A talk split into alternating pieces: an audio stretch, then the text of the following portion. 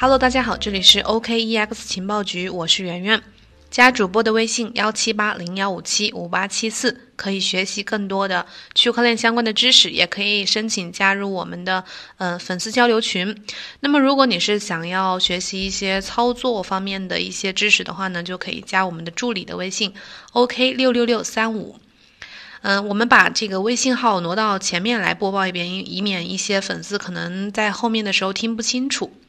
那么这一次呢，这一篇今天的节目呢，是也算是我们年度的一个呃盘点的系列二。上周呢，我们有做过一期关于一些嗯关于一期币圈大事件的一个年度的盘点。那么这一期呢，我们想针对整个这个区块链这个大行业，从它的嗯政策啊、技术还有应用。或者是还有这个数字货币市场层面呢，来探讨一下这个这一年的一些发展的成果，以及呃对二零二零年它的一个发展做一个趋势性的一个展望。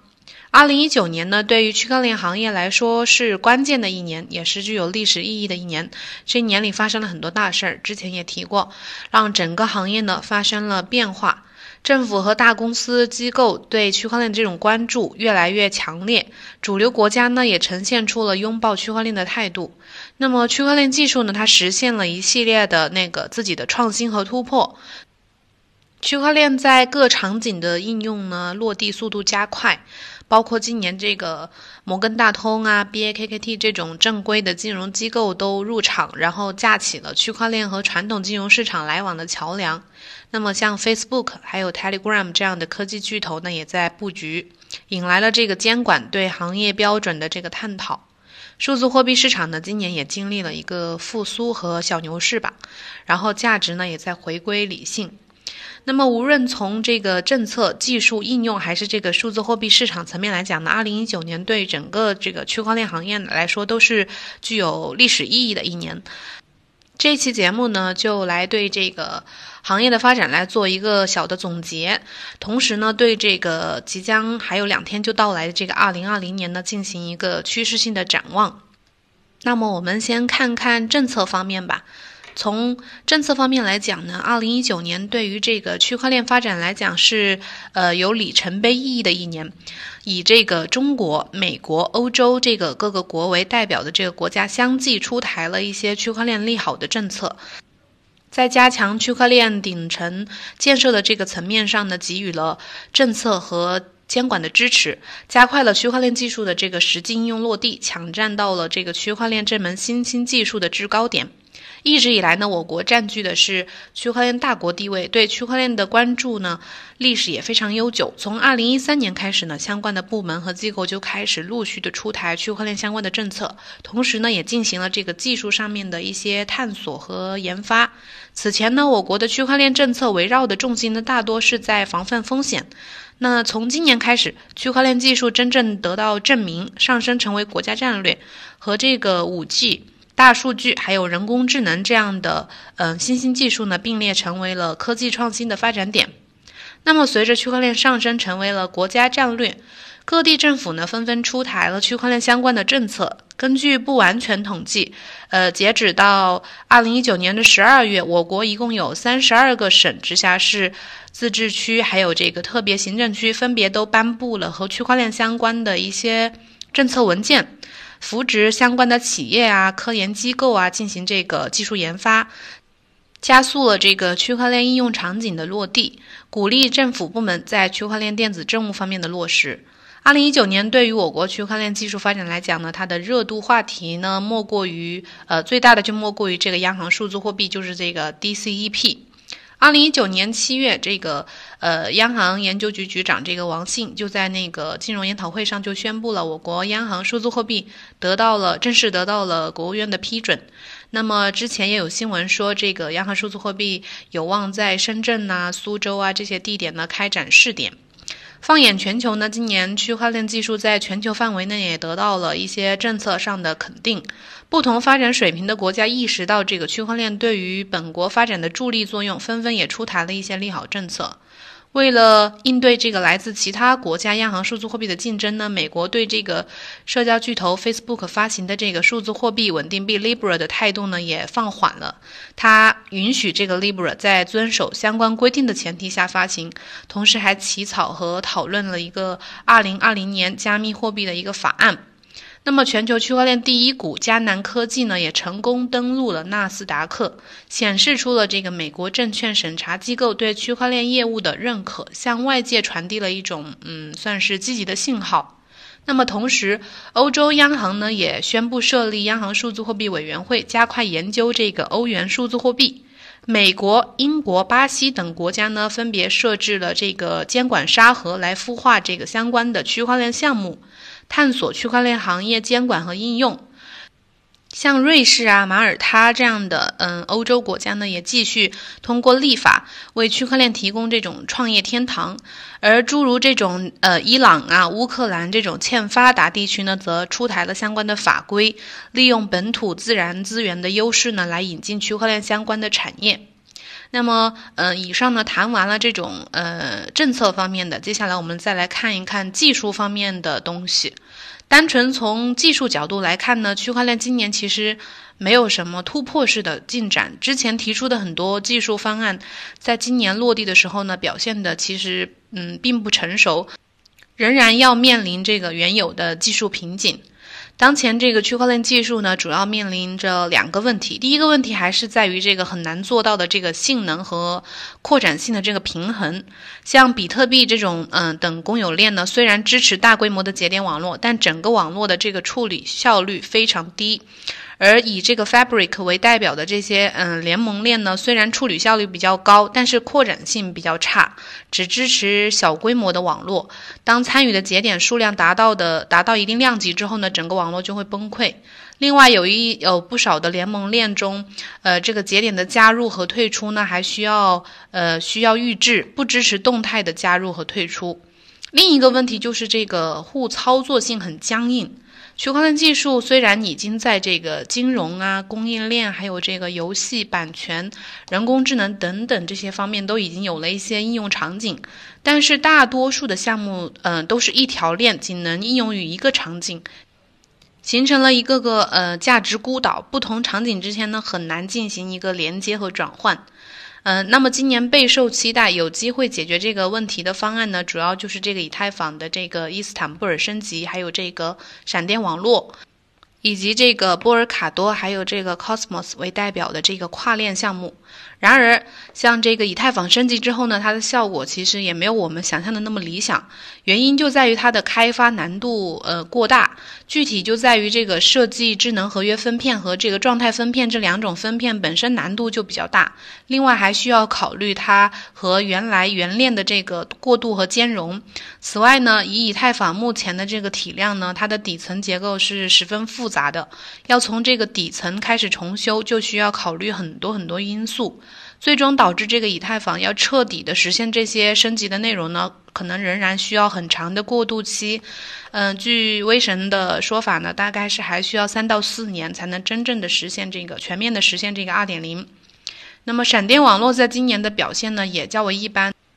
在今年年初特别火的那个阶段之后呢，就好像声音越来越小了。所谓这个闪电网络呢，就是一个通过智能合约布置一个及时的、高容量的分布式的支付网络来处理这个链下的小额交易，进而提高这个网络的处理效率。闪电网络虽然今年的一月到四月的时候期间，呃，增长很快。但从这个四月之后呢，就开始减缓这个速度。目前这个节点数量入不敷出，它的通道啊、容量啊增长都开始停滞不前。而且在使用的过程中呢，这个闪电网络对大型节点比较依赖，因为它的容量低，很容易受到单方进入的影响。最后说一下，嗯，今年这个跨链吧，跨链在今年的表现呢，呃，只是刚刚达到预期吧，只能算。跨链的基础设施主要以这个波尔卡多还有 Cosmos 为代表。然而，在今年十月份，Cosmos IBC 在这个 GitHub 上面提交的代码来看呢，嗯，Cosmos 仅仅实现了最简单的跨链交互，也就是一种跨链转账。而波尔卡多呢，因为想要重构区块链架构，从根本上解决这个区块链系统存在的扩展性问题，构建的是一种异构的多链系统，所以它的进度呢比这个 Cosmos 要慢一一些。在今年的第四季度呢，主网才刚刚上线。所以总的来看，这个区块链今年在技术方面啊，其实嗯，并没有什么飞跃式的突破，甚至在未来的较长一段时间里，都需要完善技术，解决这个性能和扩展性的不平衡，以及这个互操作性僵硬的问题。那么最后，我们区块链技术呢，还是要回归到应用层面的。尽管上述的这个技术瓶颈仍然存在，但是不妨碍它的区块链技术在一些应用领域的嗯进展。作为二零一九年科技领域的一个一大热点呢，区块链在技术方面也取得了一定的突破。在应用层面呢，今年也算是迎来了一个小的爆发。从某种意义上说，今年可以说是区块链技术的应用元年。它的嗯应用呢，一方面是这个政府和大公司纷纷入局，借助这个区块链技术来完善他们自身的业务体系，包括政务啊、电子发票啊、溯源啊，还有这个电子存证啊、版权啊这些诸多的场景。另一方面就是这个区块链技术在这个 DeFi 类项目上面，DeFi 就是这个去中心化金融，在 DeFi 类项目还有这个其他的 DApp 等层面的这个落地。包括去中心化交易所呀，还有这个稳定币呀、借贷呀、支付啊等等。首先，这个政府方面呢，更加积极的拥抱区块链，利用区块链在处理他们的日常工作，包括税务、党建、政务等方面，都新增了很多的用力。根据此前这个，呃，市面上有报告说，我们目前呢，我国共有一十七项区块链电子政务方面的应用落地。分别涉及七大细分场景，包括这个政府审计、数字身份、数据共享、社工监管，还有电子票据、电子存证和出口监督等等。其次呢，就是在大公司方面，今年是加速入场和应用落地的一年，以这个阿里巴巴、腾讯、京东、平安集团等这些巨头公司为代表，在这个区块链技术上面的动作呢尤为突出，并逐渐探索出了较为成熟的商业逻辑。各大头部公司的应用呢，主要是集中在金融服务、还有商品溯源、还有电子票据和区块链专利这些方面。像这个，嗯，平安集团旗下的这个区块链平台一账通，已经为国内外超过两百家银行、二十万家企业和五百家政府和其他的商务机构提供过服务。另外呢，这个腾讯今年也透露了正在筹备这个虚拟银行，且它的负责人透露呢，该银该银行已经拿到了香港牌照。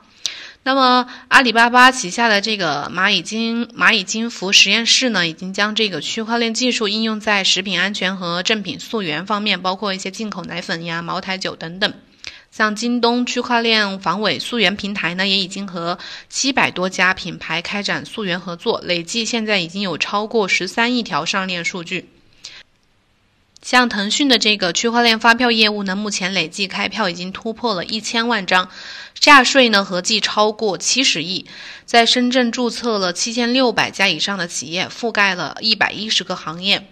区块链电子发票目前已经是被当做一种数字资产来看待吧，具有一种唯一性，极为有效的避免了这种传统发票上一票多开多报，还有这种信息作假的痛点。那么另外呢，区块链专利申请也是中国今年在科技领域和这个区块链行业的一大亮点。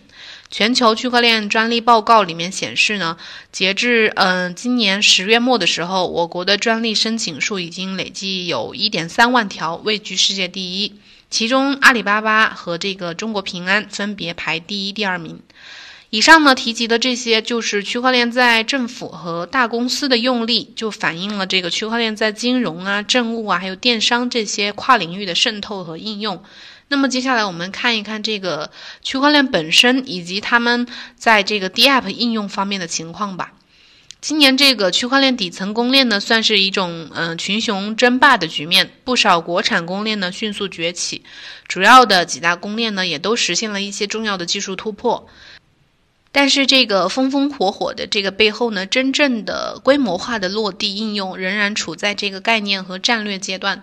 与去年相比呢，今年的 DApp 的表现欠佳，几大公链上的交易量啊、用户量还有这个用户活跃度都有所下降，而且他们的用户用户活跃度呢，主要还是依赖的是一些偏博彩类的项目。这主要还是因为这个公链的性能还有待提升，并没有实现一些质的飞跃，无法支撑足够体量的这个 DApp 来实现他们的商业化逻辑。不过，今年在这个应用类项目方面呢，有一个比较重要的转变，大家应该也注意到了，就是这个 DeFi 去中心化金融这个概念逐渐深入，DeFi 项目爆发，包括一些呃去中心化交易所，还有质押借贷，还有支付这些项目，比如这个 Banker 交易所，还有这个 MakerDAO，还有闪电网络等，今年都取得了一些重要的进展。不过，这个 DeFi 现阶段呢，还是一种偏向概念炒作的阶段。尽管有一些落地的项目，但是它总体的效果不算太理想。从这个 DeFi 的各个项目的使用量和它的质押量情况，就能看到这个 DeFi 的市场其实还处于非常非常早期的阶段，还需要继续的探索。那么最后不得不说一下这个金区块链相关的这个金融市场。就二零一九年来说呢，数字货币市场是正处于一个过渡期，由早期的乱象丛生到逐渐走向合规。就国内而言，呃，今年十月十五日，在上海、深圳、北京互金整治办这个牵头之下，国内开始展开了对这个辖内虚拟货币交易所的排摸整治，着重打击 ICO 这个资金盘还有传销币这种市场的乱象。像一些呃央媒呀等主流的权威媒体，都同时发文报道了虚拟货币的这个诈骗的乱象。当然，对于区块链行业的监督和引导呢，也不仅仅是只有打击。像十二月一日的时候，海南国际离岸创新创业示范区将这个以三亚为试点，成立区块链离岸数字资产交易实验室。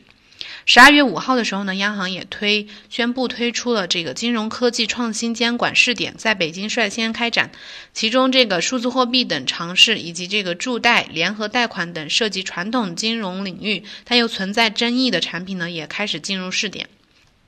从国外来看，数字货币在美国也迎来了更明确的监管。近期，美国一项呃包括加密货币在内的数字资产提供全面监管框架的法案草案流出。该草案的目的呢是澄清哪些联邦机构监管数字资产。这个草案呢将于明年推出。此外呢，数字货币市场也正在被越来越多的这个传统金融机构所接受。今年二月二十五号的时候，纳斯达克交易所正式上线了比特币流动指数和这个以太坊流动指数。九月二十三号的时候，加密货币衍生品交易所 BAKKT 正式上线，这些都说明传统金融巨头正在悄然的布局数字货币这个新型的金融市场。从价格方面来看呢，今年的数字货币市场整体表现的较为出色。特别是比特币成为了今年各金融市场中表现最为出色的投资标的，而数字货币市场中其他的主流商品也均有不错的表现。像今年以太坊涨幅就有百分之二十点三，BCH 涨幅有百分之五十一点三八，像莱特币呢，它的涨幅也达到了百分之三十一点一。在对这个区块链行业，嗯，各个方面的成果进行总结完之后呢，也有必要对这个未来一年做一个前瞻性的分析和展望。像二零二零年，区块链在嗯政策、技术应用和数字货币市场这四个方面等，会分别有什么趋势和新变化呢？我们分别来讲一讲。第一个就是这个政策方面，在全球区块链政策方面，二零二零年将继续释放稳步的利好信号，为区块链技术的发展保驾护航。凭借良好的政策扶植呢，以及这个悠久的呃研发历史，我国的区块链技术在二零二零年将继续保持世界区块链大国的地位。区块链技术有望在民生科技领域拓展应用场景，走进这个寻常百姓的日常生活中。其中，在这个央行数字货币领领域呢，将大有可为。根据已有的消息，我国央行数字货币已经处于了这个测试研发阶段，即将在部分城市开始实施。试点城市呢，或将在教育、医疗、交通等民生领域鼓励个人用户呢采用央行数字货币支付，以推广央行数字货币。对于企业用户来说呢，相关的部门或将出台优惠政策，在试点城市鼓励这个企业采用央行数字货币进行结算。那么需要说明的是，尽管我国这个央行数字货币是处于世界，它的研发是处于世界前列，但是也面临着竞争。目前全世界的这个法币存在一些不可避免的痛点，比如仍然依托于物质层面，流通层级众多，发行啊、印制啊、回笼啊，还有贮藏等各个环节的成本都非常高。国际间的清算、结算以及这个跨境支付也面临成本高昂、效率低下、手续繁琐的这些问题。而央行数字货币呢，基于这个区块链技术，将结算、清算和这个跨境支付置于区块链上进行处理，能够极大的提升这个处理效率，降低成本。因此呢，央行数字货币将成为全球金融体系稳健的主流国家争夺的一个大蛋糕。为了增强这个本国货币的影响力，竞争和角逐将在央行数字货币这个领域展开。第二个，我们谈谈技术层面。在区块链技术方面，公链将依旧是2020年的重中之重，因为公链的发展路径是无可替代的。目前互联网出现的很多问题，比如说这个数据垄断、数据泄露、数据滥用等等，归根结底都是因为互联网赋予了第三方机构过强的权利，机构将本属于社会大众的这个基础数据紧紧地攥在了自己的手中，而这类的问题呢，只有用公链的技术才能被较为合适的解决。如果采用联盟链技术，无非就是把数据的掌控权从一个巨头换到了一群巨头的手中，依然是换汤不换药。但如果采用的是公链技术的话，就不一样了。它能够在保证隐私的情况下，将数社会的数据权掌控在呃社会本身去管理。所以，通过公链技术，嗯，搭建社会底层的基础公共设施，用于存放社会大众的数据资源，是最佳的解决方案。但在接下来的很长一段时间里啊，这个公有链仍然需要时间去完善。目前面临的最大的一个问题就是不可能三角的问题，也就是说去中心化和高效率和安全性组成了一个不可能三三角，这三者是不可兼得的。所以在二零二零年的时候，能够解决公链在这一方面的技术呢，具体有呃，比如共识机制技术，还有链上扩容技术，还有分片技术、跨链通信技术这几项都非常值得我们关注。第三点，我们来看看它在嗯应用方面有有没有什么趋势。在区块链应用方面呢，二零二零年可能会有两大显著的趋势。第一呢，就是这个产业加区块链的发展趋向一定会越来越明显。目前整个区块链还是处于应用概念大爆发的时期，但是在大环境脱虚向实和这个政府层面对这个实体产业的扶植的这个驱动之驱动之下，实体产业发展会需要新技术的支撑来加速它的创新。区块链作为当下最具创新潜力的新技术之一，能够对这个实体产业进行一个非常大的赋能。鉴于区块链具备可追溯、不可篡改等技术的特点，它能够打破传统的嗯政务啊、票据啊，还有商品溯源这些场景的痛点，颠覆他们的商业模式。这一点在应用层面的落地中，我们的总结中已经一一验证了，已经有很多的用例。未来一年呢，这个产业加区块链将会继续迎来的大迎来大爆发，新的使用场景将会被探索和发掘。第二点就是这个金融服务仍然会是区块链技术应用的重点发展方向。区块链的诞生初衷呢，就是为了解决金融危机，因此它天然的具备金融属性。这一点就决定了它能在金融领域有颠覆性的影响，提供新的商业机会和模式。当前的这个金融场场景中，不管是日常支付还是银行企业间的这个跨境转账。都存在效率低、资产安全还有信任问题。那么区块链恰恰就解决了这些问题。像平安一账通啊，已经在企业提供，已经在为企业提供区块链解决方案。明年这个腾讯虚拟银行呢，应该也会真正的落地。再加上这个央行数字货币的面世，将会带来一系列的这个市场连锁反应。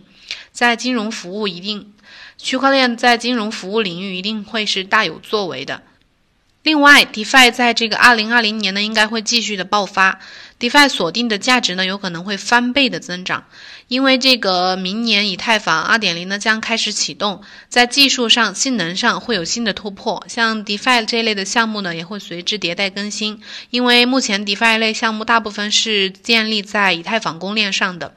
DeFi 作为目前加密领域中最为活跃的嗯领域之一，具有极大的一个潜力。技术创新或许可以让这个 DeFi 打通和现实世界的连接，出现一些为个人消费者和机构提供的产品啊、用例啊。如果 DeFi 协议得到嗯广泛的接受的话，它极有可能重塑这个金融工具。最后，简单说一下大家比较关心的数字货币市场，尤其是明年比特币市场的价格情况。因为明年比特币会有一个减半的呃预期，比特币之前呢曾在二零一二年和二零一六年发生过两次减半事件。按照之前的历史来看呢，每一次减半之后，比特币都将迎来呃一段较为可观的上涨趋势。不过，因为减半在比特币的历史上只发生过两次，且两次的上涨都有偶然的因素，所以明年五月呢，比特币的减半效应呢到底会不会继续像历史那样重演，谁也无法确定。不过，比特币作为数字货币市场的嗯大头和龙头老大，还是值得大家持续的关注的。